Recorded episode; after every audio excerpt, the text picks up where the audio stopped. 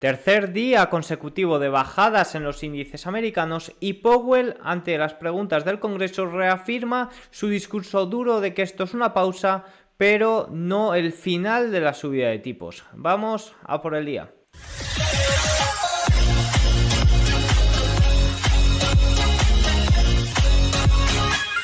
Muy buenas a todos, bienvenidos a este cierre de Wall Street. En estos momentos son, son las 21.34 hora española, 15.34 horario ET. En el día de hoy ha sido una jornada, bueno, la semana en general pintaba aburrida, al final es una semana de muchos comentarios de la Reserva Federal. La semana pasada hubo comentarios, por ejemplo, la semana pasada, no, perdón, eh, en el día de ayer hubo comentarios de William, que no comentaba nada nuevo sobre, mm, sobre las políticas monetarias, pero en el día de hoy, sobre todo, lo que estaba marcado en rojo en el calendario era la comparecencia de Powell ante el Congreso. Vamos a ver eh, lo que ha comentado. También ha comentado otro funcionario, algún otro funcionario como Bostic, que no tiene voto este año, que lo tiene en 2024. Pero bueno, en general ha seguido la línea y se filtró horas antes el discurso que iba a dar y ha seguido la línea un poco de lo que comentó la semana pasada en, la, en, esa, en esa pausa de tipos de interés de la Reserva Federal. Por otro lado, también hemos tenido datos de ventas de viviendas, también hemos tenido eh, un poco la resaca de estos tres de estas dos caídas que ha continuado en el día de hoy. Y sobre todo hemos tenido una gran subida en el Bitcoin así que vamos a verlo todo vamos por partes. Empezamos con los datos vamos a los gráficos más relevantes de la sesión y por último ya casi al cierre iremos con el cierre de sesión y ver cómo están cerrando los índices y su eh, movimiento técnico. Así que vamos con ello bueno, antes de nada, un poco de promo. Lo que estáis viendo es de Market A, un Sustack, un boletín que mando eh, unas horas después del cierre del mercado con el análisis más completo de la sesión y que aquí en vídeo comento los datos y comento gráficos también relevantes. Luego, última hora se completa ya con el cierre de sesión y algún dato post sesión que, que pueda encontrar. Lo primero, empezamos el día con la tasa de inflación del Reino Unido que se mantiene elevada, se mantiene en el 8,7% cuando se esperaba un 8,4%. Esto evidentemente es una muy mala señal, significa que el índice, que significa que los precios siguen creciendo al mismo ritmo que el mes pasado en Reino Unido y que ya sabemos que allí la, inflación es algo más pegajosa. Pero fijaros que si nos vamos al dato subyacente vemos que... Eh, que eh, subió al 7,1%. La cifra más alta es de 1992. De nuevo, Goldman también ha dicho que se esperan nuevas subidas de tipos eh, para el BOE en septiembre. Así que bueno, la cosa en Reino Unido ya sabíamos que no estaba muy allá, pero eh, con este dato de inflación reafirmamos que se mantiene muy elevada. normalmente siempre el dato de inflación de Reino Unido no mm, suele sorprender para mal durante los últimos meses. Sí que es cierto que el mes pasado sufrió una gran caída, fijaros, desde casi 10,4 eh, o 10 eh, que salió a 8,7 pero de nuevo que se mantenga en estos niveles y que la inflación subyacente se vaya camino de máximos no es nada bueno. También, eh, noticia, hemos tenido una demanda de la FTC a Amazon. Fijaros, eh, eh, la demanda es por engañar a los consumidores para que se suscriban al Prime y dificultar la cancelación de la suscripción. La Agencia de Protección al Consumidor presenta una demanda alegando que el sitio web manipula a los usuarios para que se registren en Prime donde los suscriptores pagan 139 dólares al año por servicios como entrega gratuita, transmisión en vídeo y acceso a 100 millones de canciones. El proceso de cancelación de Prime también es difícil de encontrar y requiere varios pasos. Les recomiendo a, la Agencia de Protección al Consumidor que se vaya también a mirarlo de Wall Street Journal, que prácticamente te tienes que plantar en sus oficinas para que te den de baja la suscripción. Creo que lo que hay que hacer es llamar por si alguno eh, estáis afectados. Y luego también un dato muy interesante, hemos tenido los datos de ventas de viviendas de Redfin eh, y fijaros lo que nos dice, la cantidad de casas en, venta en los Estados Unidos cayó un 7,1% año tras año en mayo eh, de 1,4 millones eh, sobre una base desestacionalizada. Este es el nivel más bajo desde que se tienen registros en Redfin y la primera caída anual desde abril de 2022. Desde que se tienen datos es desde 2012. Fijaros, enero de 2012. 2012. A ver, ¿por qué está sucediendo esto? Fijaros lo que nos comenta Redfin en el informe. Eh, el stock de vivienda de Estados Unidos está disminuyendo porque hay muy pocas personas que venden casas. Los nuevos listados de casas para la venta cayeron un 25,2% año tras año en mayo, al tercer nivel más bajo registrado en, su base, ya que los propietarios de viviendas estaban esposados por las altas eh, tasas hipotecarias. Lo que está sucediendo es que eh, los tipos son tan altos que los los eh, propietarios no quieren vender para comprar otra casa a un tipo de interés eh, más elevado aún del que tienen. Y es por eso por lo que se quedan quietos. Fijaos lo que dice. Casi todos los propietarios de viviendas con una hipoteca tienen una tasa de interés inferior al 6%. Lo que significa que muchos optan por quedarse donde están porque vender y comprar una nueva casa significaría asumir un pago, hipotecario mensual más alto. Esta es una de las claves por lo que em, hay eh, hay tan pocas casas a la venta. Fijaros, la tasa hipotecaria promedio a 30 años se situó en el 6,43% frente al 5,23% del año anterior. A medida que se reduce la cantidad de viviendas en venta, los compradores en eh, muchos mercados se enfrentan a la competencia, lo que evita que los precios de las viviendas se desplomen a pesar del enfriamiento de la demanda de los compradores debido a las altas tasas hipotecarias. Eh, fijaros, esto es muy importante para explicar que por qué los precios no están cayendo tanto como se esperaban. El precio medio de venta de vivienda de Estados Unidos fue de 419.103 dólares. Esto es solo un 3,1% menor que el año anterior, cuando los precios alcanzaron un récord de 432.311. Eh, aunque los precios de viviendas cayeron en mayo, registraron una disminución menor que en abril, cuando los precios bajaron un 4,2%, la mayor caída registrada desde eh, 2000. 12. Y por último ya nos vamos con lo comentado por Powell. Fijaros, el testimonio estaba preparado y no había nada nuevo, pero fijaros lo que alguna cosilla curiosa. Primero, rechazó preguntas eh, sobre la sugerencia de los depositantes de que Silicon Valley Bank fueran rescatados debido a conexiones políticas, ya que, bueno, eh, sí que salió algún rumor sobre esto. Y dijo que, que, no y que era bastante seguro, que está bastante seguro de que hicieron lo correcto.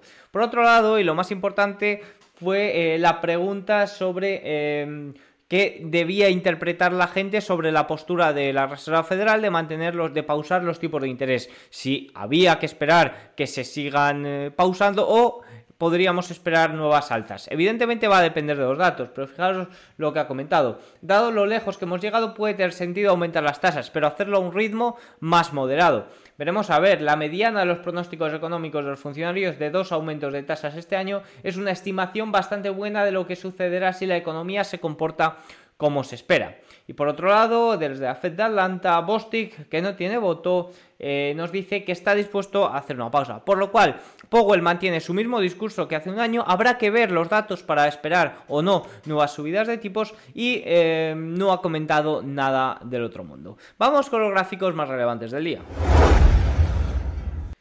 En primer lugar, el volumen de posiciones cortas en renta variable de Hong Kong es bastante elevado, lo que sugiere que las ganancias pueden ser impulsadas por la falta de cobertura de apuestas bajistas por parte de los inversores de eh, dinero rápido, especuladores, ya que la mayoría de los fondos a largo plazo siguen estando significativamente infraponderados en China. Las acciones cayeron el martes y bueno, pues parece que, cayeron un poco por decepción ante los bajos estímulos eh, que dieron en el día de ayer, bajando los tipos de interés tan solo una décima.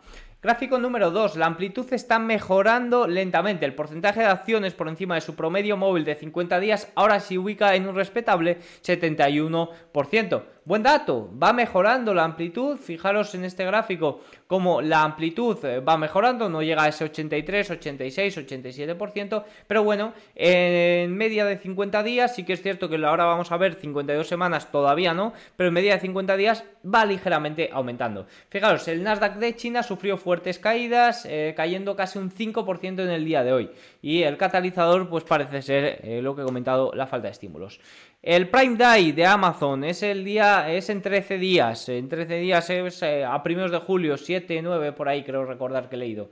Y tiende a. Em, tiende a ir al alza Amazon en, esta, en, estos días. Fijaros, cuando quedan 13 días eh, siempre ha ido al alza y cuando quedan 5 días también siempre ha ido al alza y cuando quedan 5 días bastante, ¿eh? O sea que esta es una un muy buen dato sobre Amazon. Eh, mm, ahora vamos a ver eh, su, gráfica técnica. más gráficos de Bank of America. Préstamos, especial atención al gobernador Waller. Sus recientes discursos son un argumento convincente para más aumentos de tasas. Según Waller, la inflación subyacente simplemente no se está moviendo y eso requeriría probablemente un poco más de ajuste para que baje. Bueno, pues otro funcionario que nos da un discurso un poco contrario a lo que decía Bostic. Al final yo creo que todo va a depender de los datos. Si los datos salen que la inflación subyacente se sigue manteniendo, que la inflación general no disminuye, pues habrá que estar muy atentos a ello. Más cosillas, eh, JP Morgan, Amazon tiene más del 40% de la participación en comercio electrónico de Estados Unidos y debería convertirse en el minorista más grande de Estados Unidos en 2024. Sigue siendo nuestra mejor idea, dice JP Morgan, y nuestro eh, precio objetivo de 145 dólares de diciembre de 2023 se basa en aproximadamente 13,5 veces nuestro 24, nuestro EBITDA ajustado de 108 billions. Comentario de JP Morgan. Morgan Stanley, fijaros, esto es muy importante. Estimamos que el impacto en el ingreso disponible de final de la moratoria de préstamos estudiantiles reduce el PCE real de este año en 8-12 puntos básicos y el PIB real en 6-9 puntos básicos. El mayor impacto ocurrirá en octubre cuando el nivel de gasto cambiar cambiará más bajo para incorporar mayores costos de servicio de la deuda. Lo comentaba, eh, el problema de los préstamos estudiantiles es en octubre cuando se reinicien que van a afectar al consumo discrecional de del consumidor, de, los afectados y eso va a afectar bastante, eh, pues ya tenemos aquí cálculos sobre el PCE. Hace un año la Fed estaba en una situación en la que se encuentra ahora el BOE, corriendo tras la inflación y tratando de ponerse al día. Bueno, eh, aquí vemos las expectativas de, IPC. Sí que es cierto que la situación de Reino Unido es bastante, bastante mala. Al final yo creo que se junta un poco lo peor de Europa con lo peor de Estados Unidos y ha salido ese cóctel molotov que la verdad que la situación actual no le beneficia beneficia para nada. Más comentarios. El Sergo Put Call muestra que los inversionistas, que los inversores en índices y acciones individuales están posicionados al alta. Dato muy importante, dato muy relevante de la mesa de trading de Goldman, que al final son datos... Eh, que aportan bastante. Número 10, amplitud del mercado de 10 a 52 semanas es la más estrecha, más estrecha que nunca desde la burbuja tecnológica. Fijaros que hemos visto como en 50 días, que son menos de dos meses, la amplitud ya está mejorando. Pero si vemos de 10 a 52 semanas, la amplitud es todavía muy muy estrecha. Y esto no viene nada bien al S&P 500 y quizás coincide con la narrativa que nos daba Harnett a principios de semana o a finales de la semana pasada de que eh, puede subir para corregir 300 puntos o lo que sea el S&P 500, pero que eh, datos así de amplitud tampoco suelen acompañar eh, demasiado al mercado. Más cosillas, los fondos de cobertura de los clientes institucionales lideraron las compras con la tercera mayor entrada de fondos de cobertura en la historia de datos desde 2008 de Bank of America. Mucha entrada de head fans en compras, o sea que están arrancando con las compras, sobre todo las manos fuertes, y vemos cómo el retail está vendiendo. Estos datos son muy, muy valiosos porque nos muestran lo que están haciendo las manos fuertes eh, durante la semana pasada y el flujo de dinero, cómo se está moviendo. Los clientes compraron acciones en todos los segmentos de tamaño y las empresas de gran capitalización registraron notablemente sus mayores entradas en el año. Evidentemente, estas entradas de hedge funds han ido, fijaros que a large caps durante la semana pasada, eh, que vimos una explosión bastante grande en el S&P 500. Sin embargo, las entradas han seguido estando totalmente impulsadas por acciones de gran capitalización y, eh, vale, y pocas salidas. Al final también vemos como en small caps eh, ha habido salidas y en mid cap también ha habido salidas. Dicho esto, vamos con el cierre de sesión. En estos momentos el S&P 500 está cayendo un 0,40%, ha llegado a caer bastante menos, ha llegado a caer bastante más, pero el caso es que ya es el tercer día consecutivo de corrección. Fijaros que el RSI eh, ya vuelve a niveles por debajo de, la sobrecompra. Yo veo bastante clara un apoyo en la media exponencial de 21 sesiones y un toque en los 4.300, la verdad que sería bastante, bastante evidente. Yo de hecho esperaría una corrección hasta estos niveles, habrá que ver el comportamiento. Fijaos el Nasdaq corrigiendo aún más un 1,16%, un movimiento muy similar. También esperaría la media exponencial de 21 sesiones que vemos que cuando arranca una tendencia suele actuar ya sea a la baja como al alta de eh, zona de correcciones y ya ahí si lo pierde tomar mayores medidas. Composite 1,02 a la baja, Russell 2000, fijaros 0,08 en el día de hoy. Ojo porque las small caps en el día de hoy se están comportando mejor que las big caps, que las que lideran el Nasdaq 100. Eso es muy relevante para esa gran divergencia que había entre ambos. Eh, entre ambos índices, entre ambos tipos de compañías. Dow Jones 0,21 a la baja. Fijaos que previamente en la jornada europea ha sido el tercer día consecutivo de caídas, contando el lunes, el viernes lo salvaron. El DAX caía un 0,55%, Eurostock 600 0,49 euros, Stocks 50 0,53, IBEX prácticamente plano, Reino Unido 0,14 y eso que el dato de IPC no era nada bueno, Francia menos 0,46, Italia positivo 0,12% al alza, Suiza 0,53 y Holanda 0,73. En el día de hoy el, petróleo West Texas subiendo un 0,46% y el oro cayendo un 0,12%. Fijaros que ha llegado a caer más y ha rebotado al alza aguantando eh, esta zona. Fijaros que la caída se produjo esta mañana, el mínimo fue a las 3 de la tarde, justo en la apertura estadounidense y desde entonces con esa caída de los índices el oro ha tendido a mantener el tipo en la zona 2930. Fijaos que si vemos el performance, vemos cómo se están comportando los sectores en el día de hoy, la energía evidentemente es lo más positivo, ese impulso del petróleo y vemos caídas en los servicios de comunicación y en la tecnología, real estate y consumo cíclico. ¿Por qué cae el los servicios de comunicación? Sobre todo están impulsados a la baja por Amazon, eh, que en el día de hoy ha recibido la demanda. Fijaos, cayendo un 0,70%, ha llegado a caer más. Nvidia cayendo un 1,37%, ha llegado a caer más. Ha habido bastante rebote. Google cayendo 2%, eh, también estaba en líos con demandas de Microsoft, ha salido la noticia, sí que es cierto que no le he dado mucha importancia en un primer momento porque era una noticia preliminar, habrá que actualizar a ver si sale algo más, pero Google y Microsoft estaban eh, entre medias de eh, demandas. Eh, Microsoft también corrigiendo, fijaros que hasta la media exponencial de 21 sesiones. Fijaros el canal, cómo le rompió al alta. Y luego, evidentemente, tenemos que hablar y tenemos que comentar en el día de hoy esa subida del 6% en las últimas 24 horas del Bitcoin. ¿Qué sucede con el Bitcoin? Bueno, pues tenemos bastantes, eh, tenemos bastantes cosillas. Voy a ver si las encuentro. Vale, tenemos una cosilla eh, que evidentemente fue ese ETF de BlackRock, ese ETF de Bitcoin anunciado, eso vino bastante bien. Y en el día de ayer también se filtró que un grupo de gigantes financieros liderados por Citadel estaban lanzando su propio intercambio criptográfico. Esto es lo que a última hora salió como la razón de este eh, impulso del Bitcoin. También evidentemente se juntan estos dos motivos y a un tercero añadiría yo el movimiento técnico. Rompe línea de tendencia a la baja y pega un muy fuerte impulso que de hecho no hay ni, ni retesteo ni nada que, que dé oportunidad a, sumarse eh, mediante un movimiento, un retest